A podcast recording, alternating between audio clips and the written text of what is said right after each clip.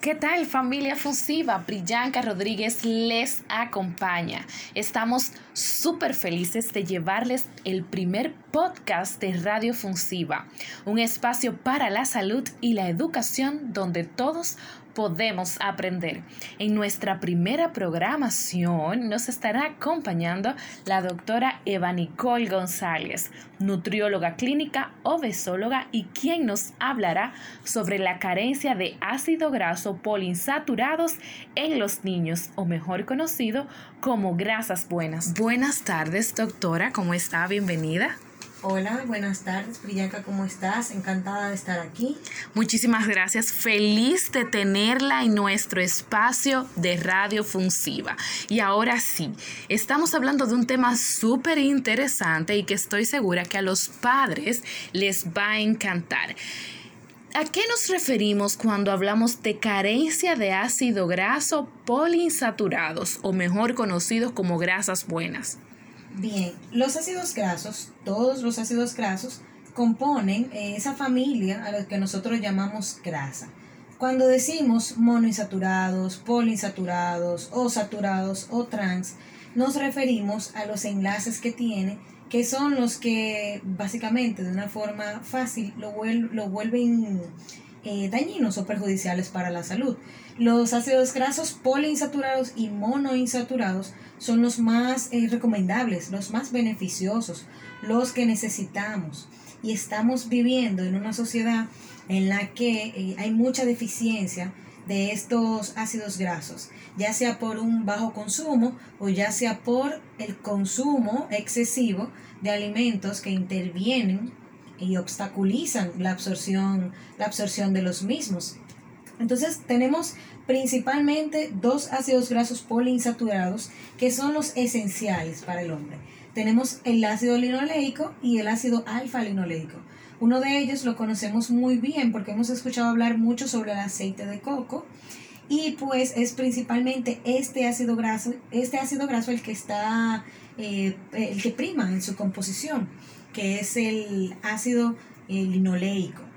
En los ácidos grasos monoinsaturados ya son más eh, frecuentes su consumo, por ejemplo en el, en el aceite, aceite de oliva extra virgen, que algunos padres lo consumen, solo que a veces me preocupa que consumen el aceite los padres, pero no le dan el aceite a sus hijos, porque entienden que quizás no es un alimento eh, recomendable o adecuado para el niño y no es así. Los niños en la actualidad tienen una gran carencia de estos ácidos grasos y por tanto se presentan muchísimos cuadros, muchos cuadros que son fácilmente tratables o prevenibles con dieta, pero no son diagnosticados como tal, sino que son diagnosticados como por ejemplo eh, atopía, que el que tiene un niño que sufre de mucha alergia, le han dicho, ah, es que su, su niño es atópico. Son diagnosticados a veces incluso con hiperactividad. Eh, usted sabe de eso, Brillanca, que es una, un diagnóstico muy frecuente.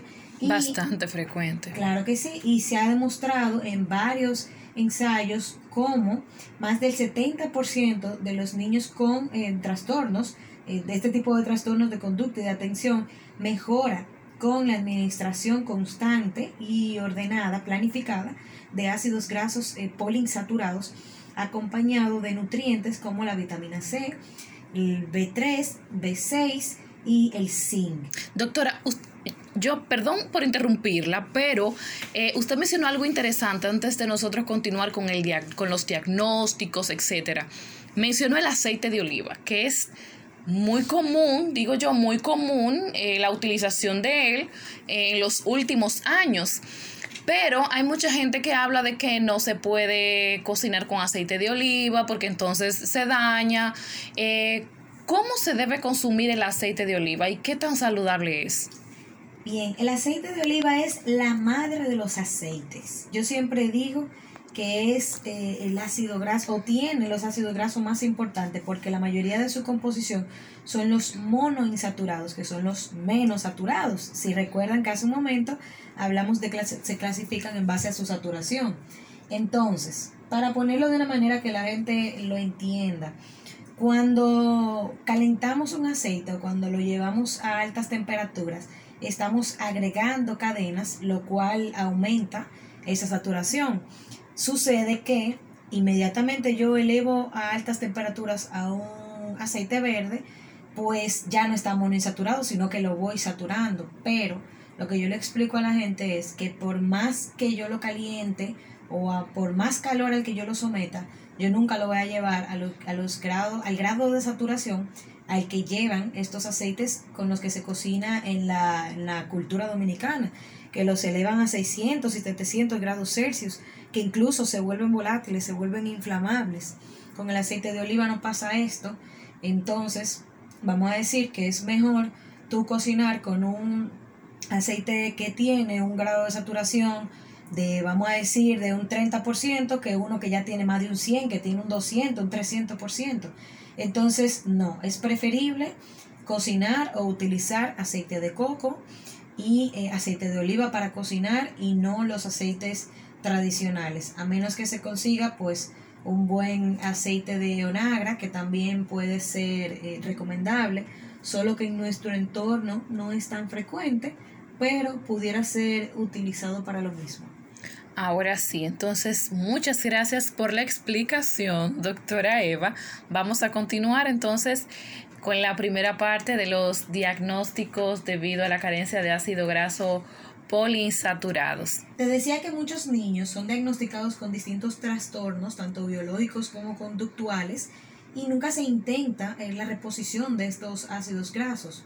Como decía, a veces tenemos niños con manifestaciones alérgicas generalizadas o con problemas inmunitarios, por, ejemplo, neumonías a repetición, otitis a repetición, incluso amigdalitis.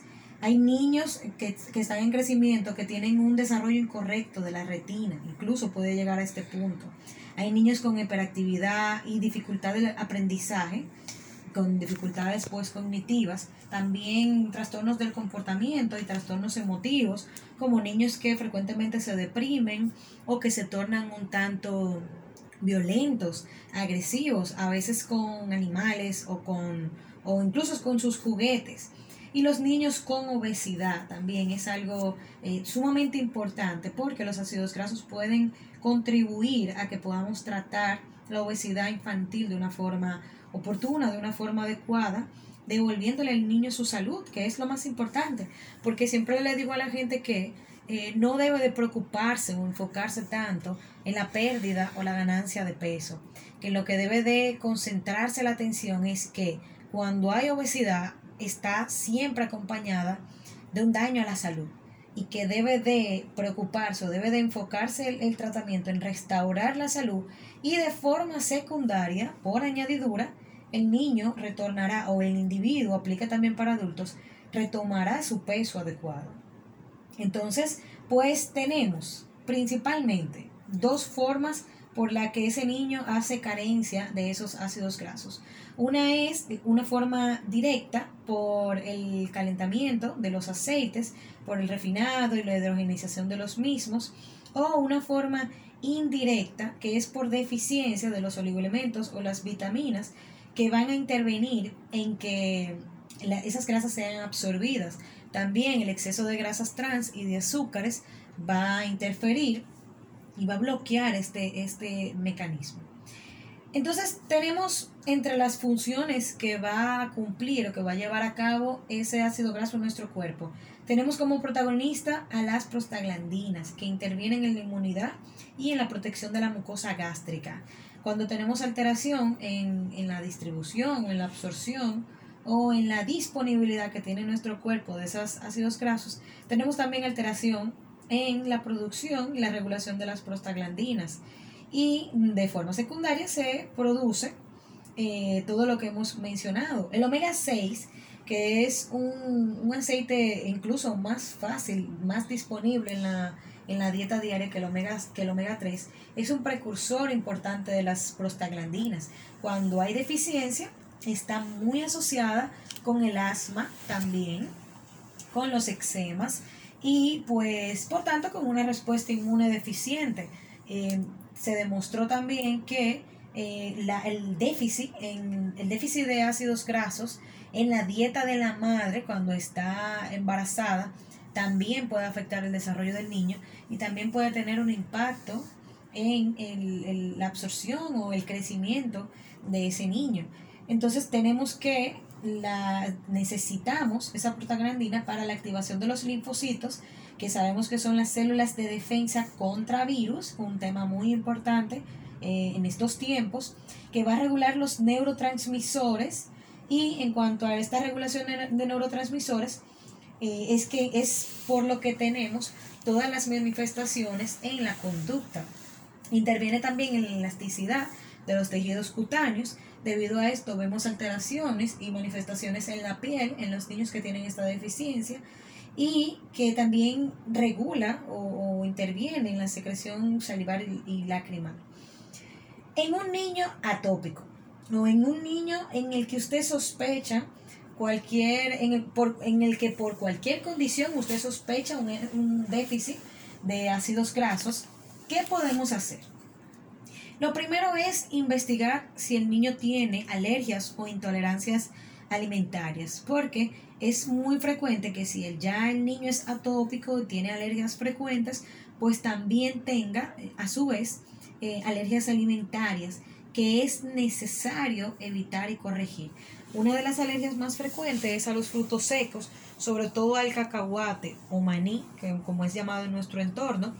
Y pues eh, también es recomendable, eh, es recomendable disminuir o retirar estos frutos secos de la dieta y también disminuir o retirar de la dieta los lácteos de vaca. Las recomendaciones y los protocolos que se han establecido en este sentido se hacen intercambiando esta leche por eh, leches vegetales, como la leche de soya, la leche de arroz o cualquier leche no alergénica. También es importante retirar las harinas que son muy, muy frecuentes y que se abusa de ellas en nuestra sociedad. Puede sustituirse todas esas galletas, todos esos panes, puede dársele al niño, por ejemplo, casabe, puede dárseles galletas de quinoa, puede darse galletas de arroz, incluso si se, si se hace una buena harina de maíz eh, que tenga calidad, pues también pudiera optarse por ella.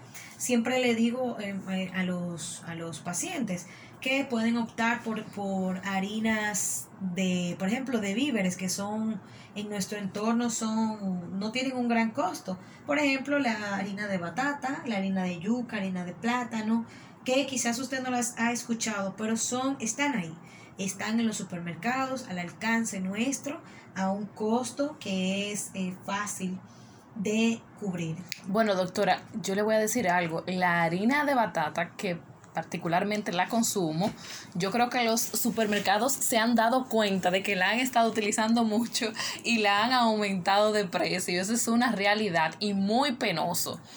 Este, y digo penoso porque es algo muy saludable, al igual que las otras harinas que usted mencionó, que, que son una alternativa para la harina convencional que nosotros utilizamos.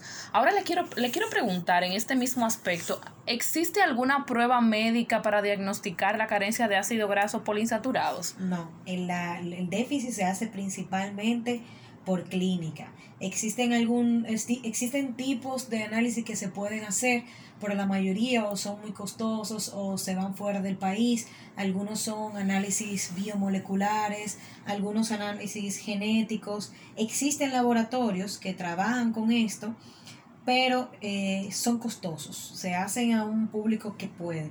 Pero por clínica el diagnóstico puede hacerse sin ningún problema. También tenemos disponible em, un, eh, bueno, OligoScan es el nombre, que es un estudio del balance de la célula. Este estudio no es tan costoso y es un buen estimado también de los déficits y de los excesos incluso que tiene la célula y por lo tanto, por qué, pudiera estarse produciendo eh, la manifestación o el síntoma que tiene cada paciente. Eso sí lo hacemos en el país, pero como tal, un análisis que cubre el seguro, que tú te hagas y que te den el resultado en unas horas, no, no existe. Entonces, por otro lado, bueno, en lo que comentaba sobre la harina de batata me parece muy interesante. Yo no me he dado cuenta si han aumentado el precio. bueno, a eso podemos añadir que sabemos que el precio de todo lamentablemente está aumentando. Claro, la harina de batata no se iba a quedar fuera.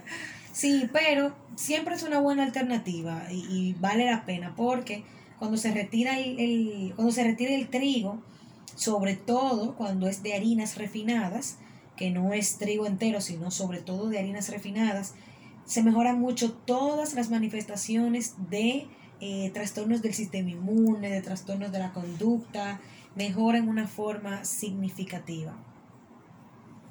Entonces, pues tenemos por ese, por ese mismo tenor algo muy eh, importante y es que debemos retirar todos estos alimentos, cuando mencionaba el protocolo, y tenemos que, en segundo lugar, administrar esos ácidos grasos. Cuando comentaba que si usted sospecha de un niño con eh, carencia, ¿cómo lo administro? Pues es más fácil de lo que parece. Tenemos al alcance eh, el omega 3, tenemos el, el omega 6, omega 9, vienen en combinación. También el aceite de onagra se puede comprar en cápsulas, está en las tiendas de suplementos, también se pueden pedir por internet eh, y puede entonces eh, administrarse combinados de oligoelementos para que confirmemos o para que nos aseguremos de que esos ácidos grasos sean correctamente asimilados. Como mencionaba hace un, momento, es muy importante la vitamina C, todas las vitaminas del complejo B, el zinc y el magnesio, es sumamente